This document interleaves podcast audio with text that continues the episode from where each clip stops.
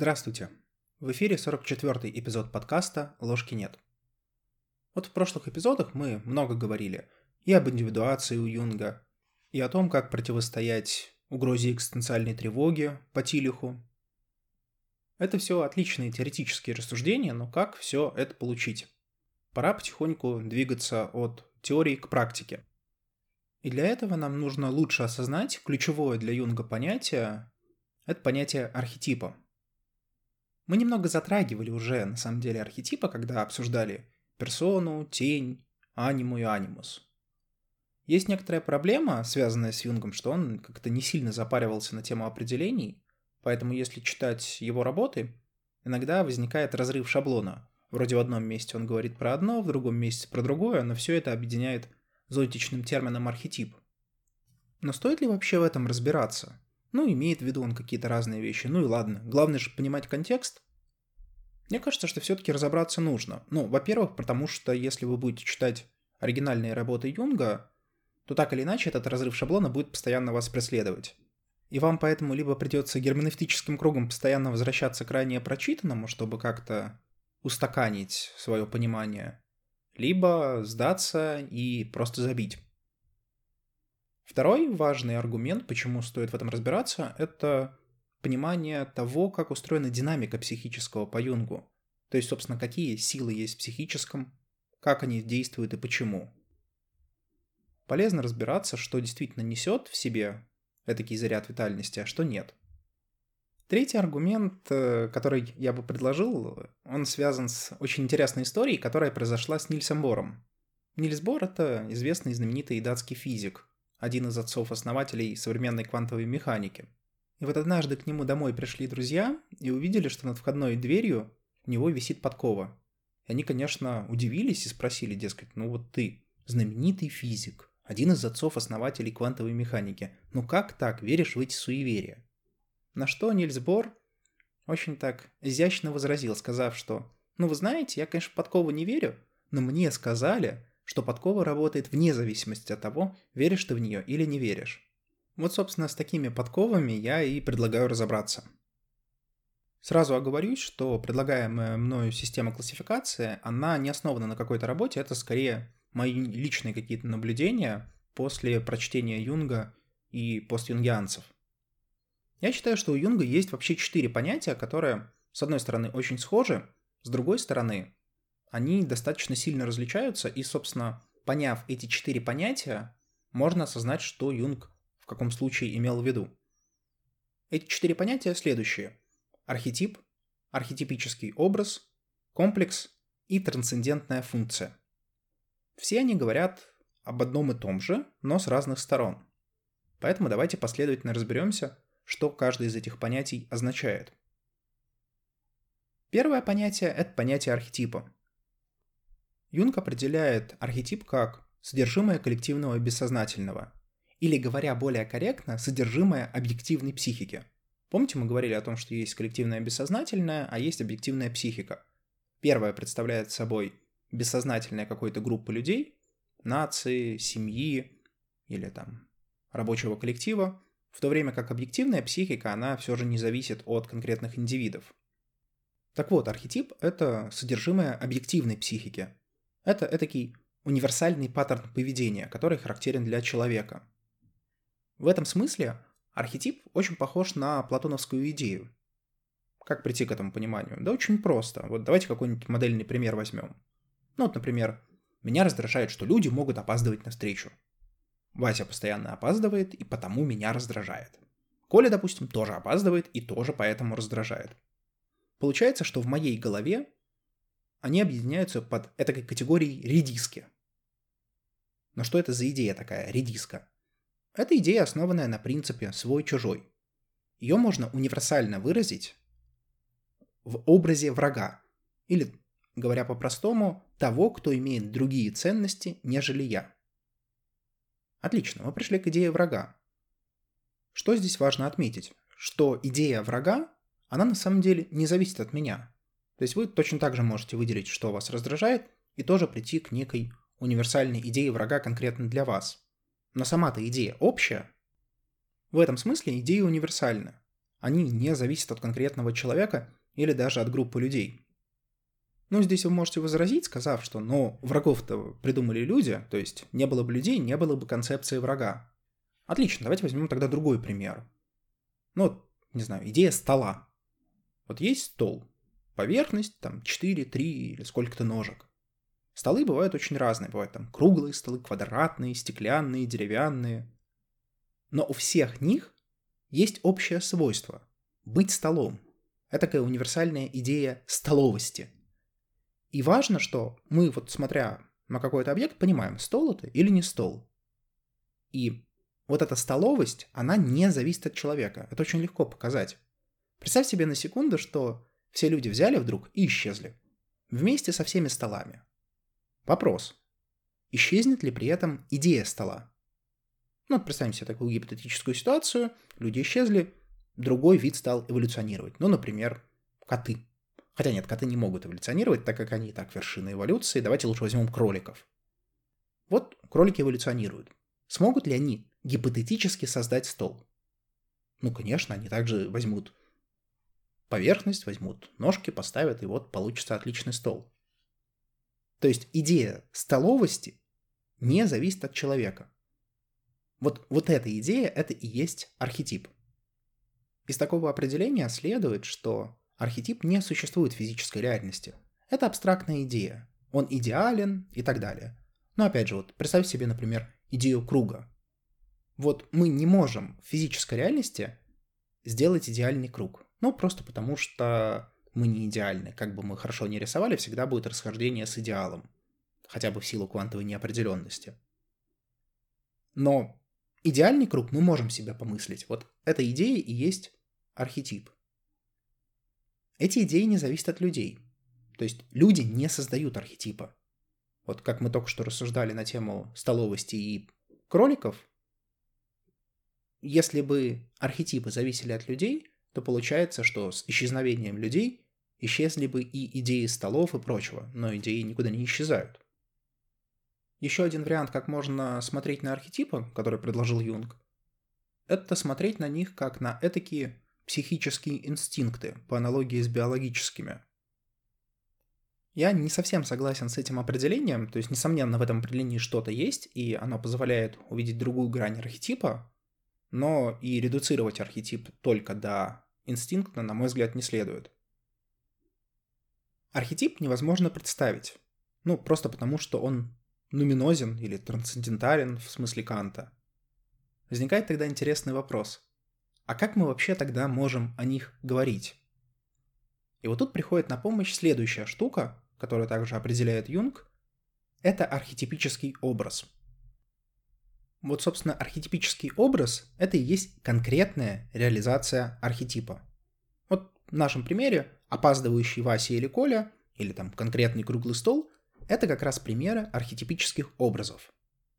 Более такие жизненные и полезные примеры – это, например, не знаю, символ креста в христианстве. Или сам Христос в христианстве. Это тоже архетипический образ, потому что он не универсален. Это конкретное воплощение идеи Спасителя. Образ врага в психике, или попросту тень, это тоже архетипический образ. Но просто потому, что оно субъективно. Оно, с одной стороны, конкретно, то есть для каждого человека этот образ будет наполняться в соответствии с опытом, предрасположенностями и прочими факторами. С другой стороны, в этом все-таки есть некоторая универсальность. В литературе мы можем увидеть огромное количество примеров. Не знаю, например, Гендальф или Дамблдор. Оба архетипические образы мудреца. Они, с одной стороны, разные. То есть очевидно, что, например, у Гендальфа магическая палочка все-таки побольше, чем у Дамблдора. Но при этом та идея, которую они выражают, идея мудреца, она универсальна но представлена в данном случае в конкретных образах. И вот тут как раз и проходит одна из линий дифференциации. Архетипы, за редким исключением, которые мы поговорим чуть попозже, они не участвуют в реальности, ну просто потому что они нуминозны, они вне реальности. В то время как архетипические образы этим уже постоянно занимаются. Собственно, вот коллективное бессознательное, в классическом понимании как бессознательная группа людей, это является таким местом взаимодействия архетипических образов. В отличие от архетипов, кстати, образы не вечны. Ну вот представь себе какую-нибудь религию, которая уже исчезла. Соответственно, конкретные образы, символы, конкретные боги, они уже исчезли, но просто потому, что нет тех, кто о них помнит. Но архетипы, стоявшие за ними, они остались. Например, образ конкретного бога, там, не знаю, Диониса, может через какое-то время исчезнуть. Но вот идея бухнуть или дионисийского веселья, она никуда не денется и просто воплотится в другом образе.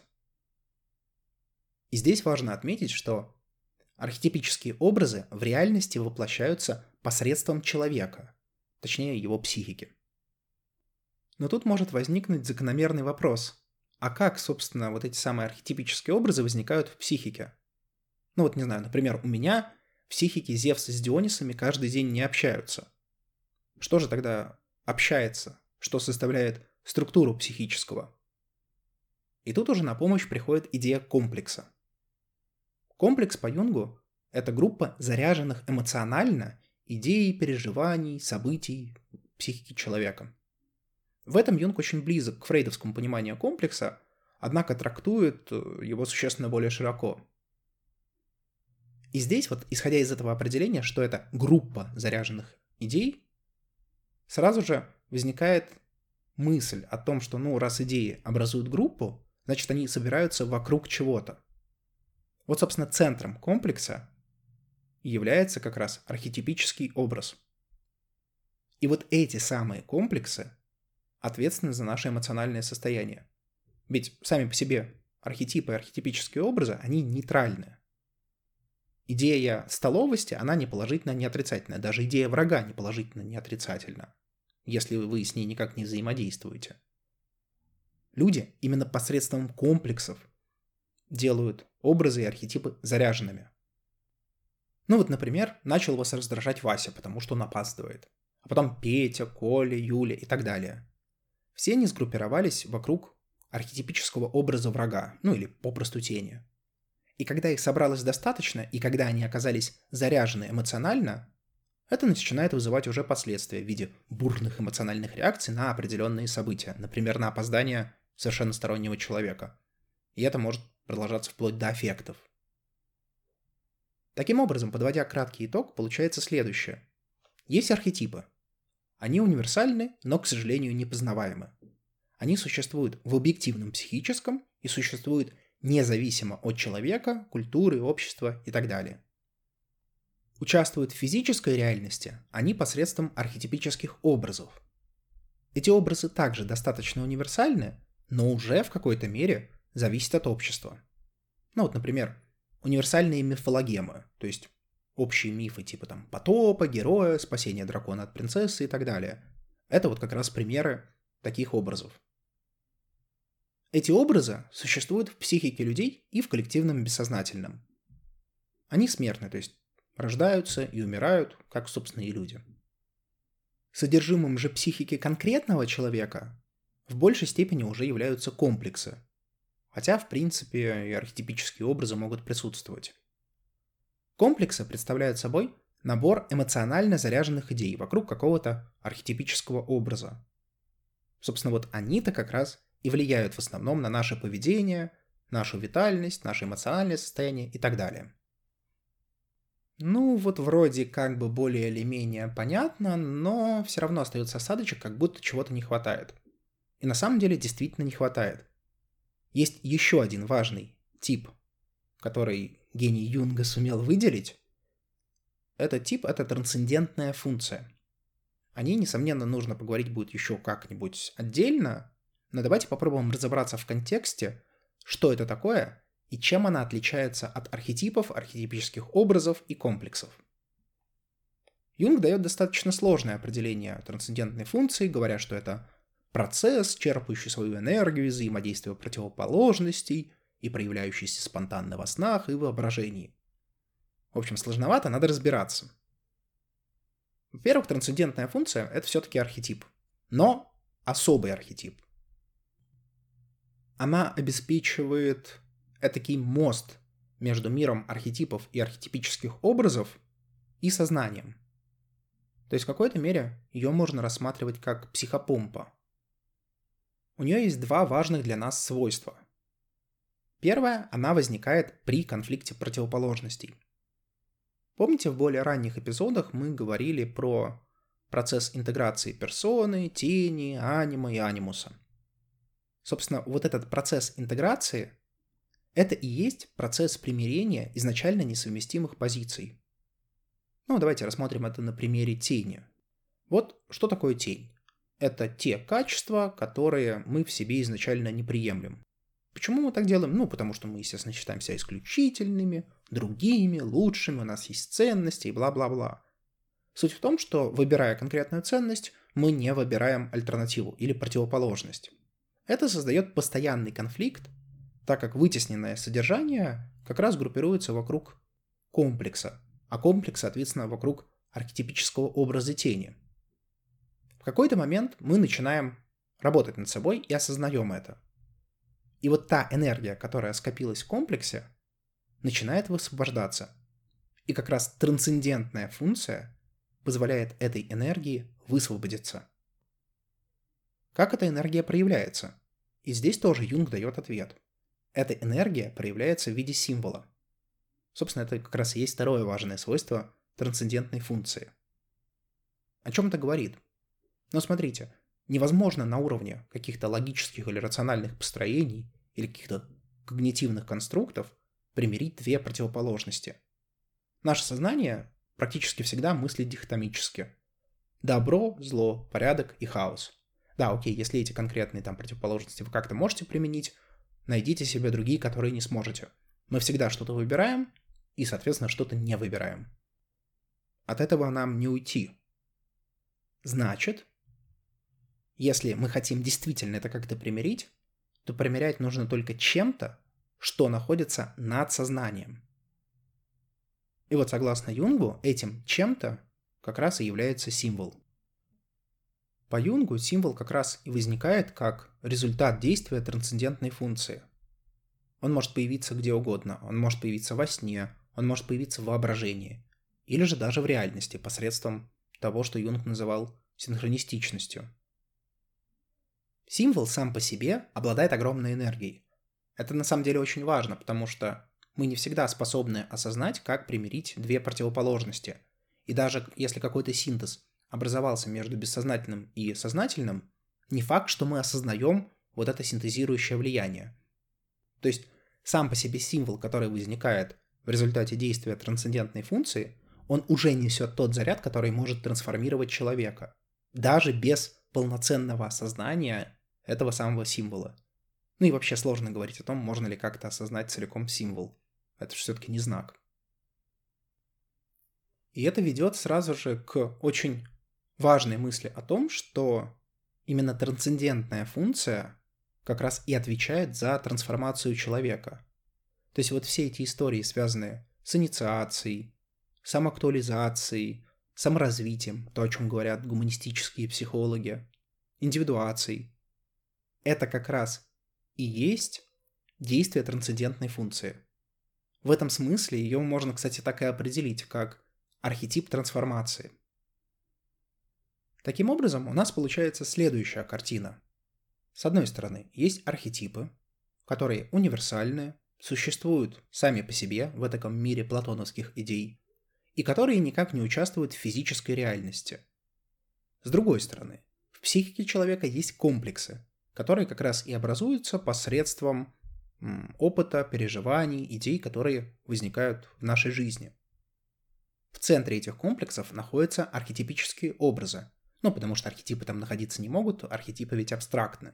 Соответственно, архетипы, получается, воплощаются в виде конкретных образов, которые вокруг себя формируют комплексы.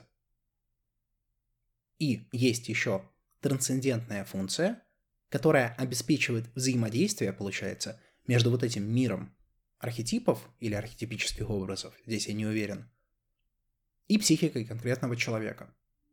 Собственно, вот примерно как-то так выглядит динамика психического согласно Юнгу. С вами был подкаст «Ложки нет». До новых встреч!